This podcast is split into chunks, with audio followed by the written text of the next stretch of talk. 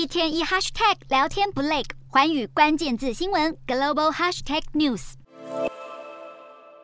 东南亚国家先看到缅甸社会动荡不断。日前军政府攻击了当地佛寺内的学校，造成有十一名的儿童身亡，引发国内外的抨击声浪。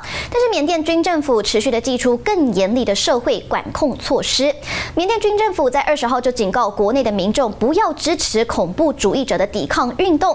不过军政府口中的恐怖分子其实就是军方的反对者或是公民记者这一些民间团体或人士，常常利用社群媒。媒体来发布抗议军方暴行的文章或照片，而缅甸军政府为了压制这些反对的声音，就祭出新的限制。假如民众在社群媒体上按赞或是分享相关的内容，就会被判处长达十年的监禁，就是要牢牢的管控缅甸人民的言论自由。